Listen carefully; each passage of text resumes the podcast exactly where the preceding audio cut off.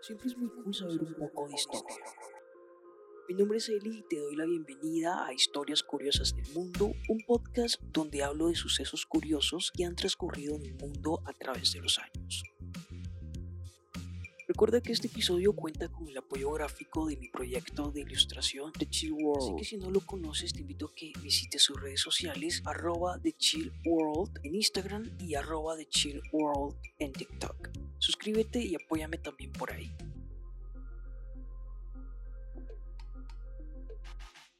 nags at the soul. It raises questions.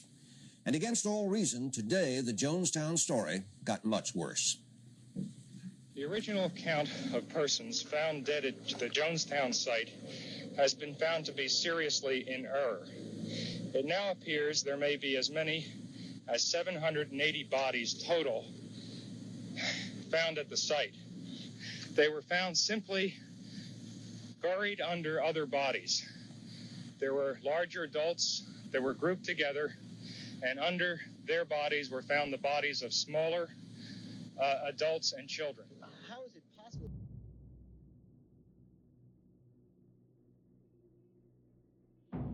El 18 de noviembre de 1978 se descubrieron 918 cadáveres de seguidores de Jim Jones en un rincón oculto en la selva del país sudamericano Guyana. Hoy les hablaré de Jonestown.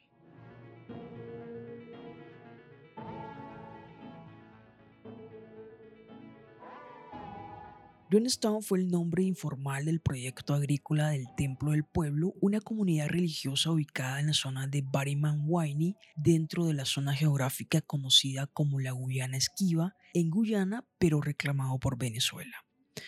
Jonestown estaba conformado por el Templo del Pueblo, una secta estadounidense apocalíptica liderada por Jim Jones. El 18 de noviembre de 1978, personal de la comunidad asesinó a 923 personas, entre ellos un congresista de Estados Unidos.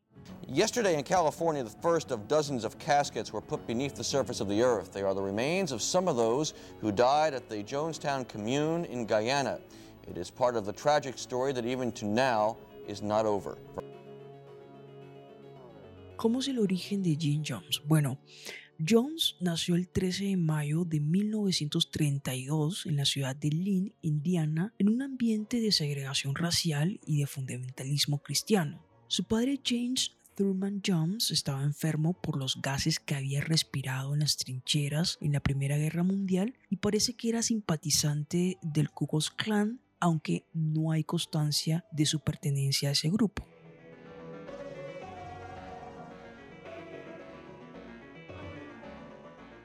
Se dice que Jones recogía animales de la calle y parece que desde muy pequeño tenía claro que quería ser predicador, pues recitaba sermones en el garaje de su casa a los perros y a los niños vecinos. Incluso el mismo Jones dijo que el pentecostalismo al que estuvo expuesto de niño había sido una gran influencia en su vida. En aquel ambiente Jones desarrolló la preocupación por dos áreas que le acompañarán toda la vida, la integración racial y el socialismo.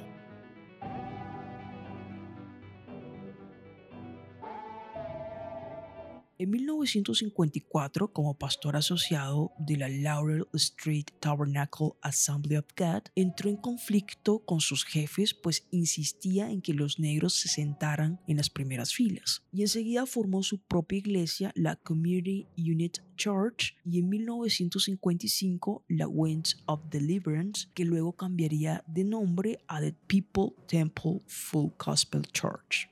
El mensaje de Jones era uno de igualdad racial, por ello fue colocado entre los puestos de honor del Indianapolis Recorder, un periódico negro, y en 1961 fue nombrado director de la Comisión de Derechos Humanos de Indianapolis, dedicado a integrar el Departamento de Policía, hospitales, bancos, agencias de préstamos y compañías telefónicas. Según su esposa, para cuando se casaron en 1949, Jones ya era comunista comprometido. Se consideraba maoísta, pero simpatizaba con Joseph Stalin y la Unión Soviética.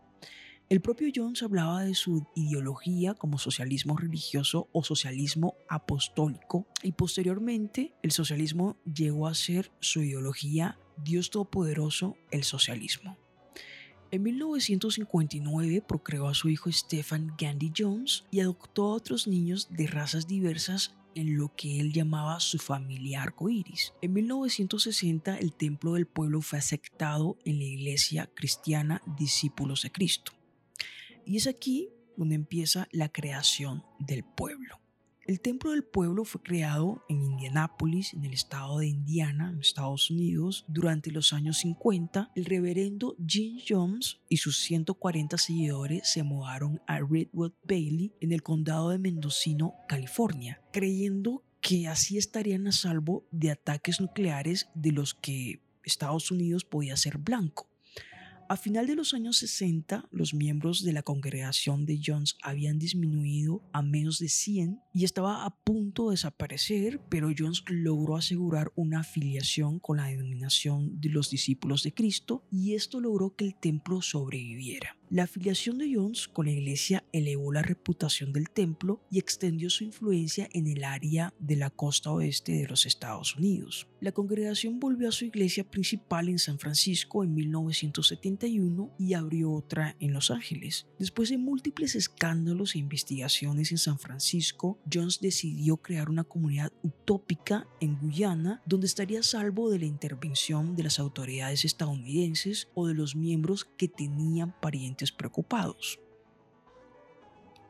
En 1974, Jones arrendó más de 12 kilómetros cuadrados de tierra del gobierno de Guyana y los miembros del Templo del Pueblo comenzaron la construcción de Johnstown, esto bajo la supervisión de los jefes de la comunidad. John volvió a California a animar a todos sus seguidores a mudarse a Johnstown y la popularidad de Jones creció enormemente en ese periodo y pasó a tener 50 miembros en 1977 a tener más de 900 miembros en su momento apogeo en 1978. Muchos de los miembros del Templo del Pueblo creían que Guyana sería como Jones prometió, un paraíso. En cambio, todos los miembros, incluyendo niños, terminaron criando animales y comida para el proyecto agrícola del Templo del Pueblo seis días a la semana, desde las 7 de la mañana hasta las 6 de la tarde, y cuando era común que la temperatura alcanzara los 38 grados centígrados. Según los testimonios de ex integrantes de la secta, las comidas consistían en nada más que arroz y legumbres de inferior calidad a los alimentos que recibía Jones, alimentos refrigerados, separados de los otros. El febrero de 1978 la mitad de la comunidad padecía problemas médicos tales como diarrea grave, fiebres altas. A los miembros que se consideraba tenían graves problemas disciplinarios se les encerraba en una caja de madera de medidas de 2,5 por un metro y los que intentaban escapar eran drogados para incapacitarlos. Incluso guardias armados patrullaban el pueblo día y noche para asegurarse de que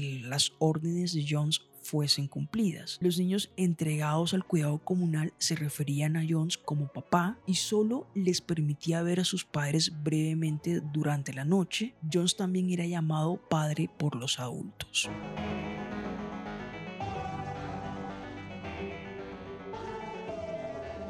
La gente de los alrededores, incluyendo un oficial de policía, relataron historias de horror sobre duras palizas y un hoyo de tortura, un pozo en donde Jones hacía que tiraran a los niños que se portaban mal en mitad de la noche. Se dice que los niños mayores eran amarrados desnudos y que eran electrocutados en los genitales. Los oficiales de Guyana habían intentado investigar estas declaraciones, pero se le prohibía entrar en la comunidad. Y aquí surge también lo que es las noches blancas. Resulta que con sus facultades mentales deterioradas, Jones empezó a arrengar sobre traidores, enemigos lejanos que querían destruir su sueño y amenazas de invasión desde el exterior. Al borde de la paranoia, una o dos veces por mes impulsaba a sus adeptos a realizar como pruebas de lealtad, entre comillas, simulacros de suicidios masivos que incluía la ingesta de falsas pociones de veneno. Jones llamaba noches blancas a estos ensayos. En una declaración jurada, Deborah Layton escribió que durante una de esas noches se le dijo a la gente que morirían forzándolos a tomar jarabe sin endulzar que pensaban tenía veneno. Los pocos que vacilaron en tomarse el líquido fueron obligados a tomárselo bajo la amenaza de que si no cumplían con la orden se le dispararía. El 14 de noviembre de 1978, el congresista estadounidense Leo Ryan viajó a la ciudad de Georgetown, localizada a 200 kilómetros de Johnstown, acompañado de una delegación del Congreso, también de periodistas y algunos disidentes de la secta, para comprobar si eran ciertas las acusaciones de fraude, lavado de cerebro, encarcelación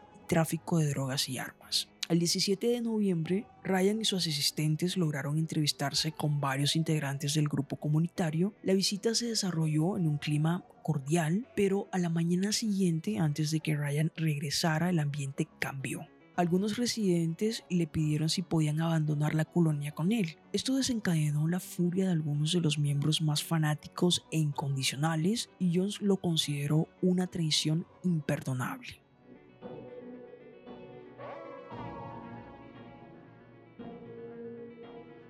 Después de eso, el congresista fue atacado fallidamente con un cuchillo. Alrededor de las 15 horas, Ryan y 14 desertores de la comunidad, entre ellos Larry Layton, fueron llevados a la pista de aterrizaje de Puerto Caituma, a 11 kilómetros al noroeste. Una vez dentro del avión, Larry Layton disparó contra los ocupantes hiriendo a varios. Posteriormente, miembros de la comunidad que habían escoltado el coche de Ryan dispararon contra el avión asesinando al congresista, a tres periodistas, a una de las desertoras, la madre de tres hijos que lograron huir, e hiriendo a otros nueve. Después de acribillar el cuerpo del congresista, le dispararon en la cara. Los sobrevivientes del ataque huyeron a los campos cercanos y otro grupo entró en la selva donde estuvieron perdidos durante tres días hasta que los rescataron. Un par de horas después, Jones ordenó que todos los miembros de la secta se suicidaran. Según el documental Índice de Maldad realizado por Discovery Channel, Tim Carter asegura que no fue un suicidio, sino un homicidio masivo, ya que fue Jim Jones quien obligó a su pueblo a beber e inyectarse cianuro, empezando por los niños, quienes no cometerían suicidio, sino que les dio el cianuro mezclado con alguna bebida, mientras que algunos bebés fueron arrancados de los brazos de sus madres para ser inyectados y también los ancianos.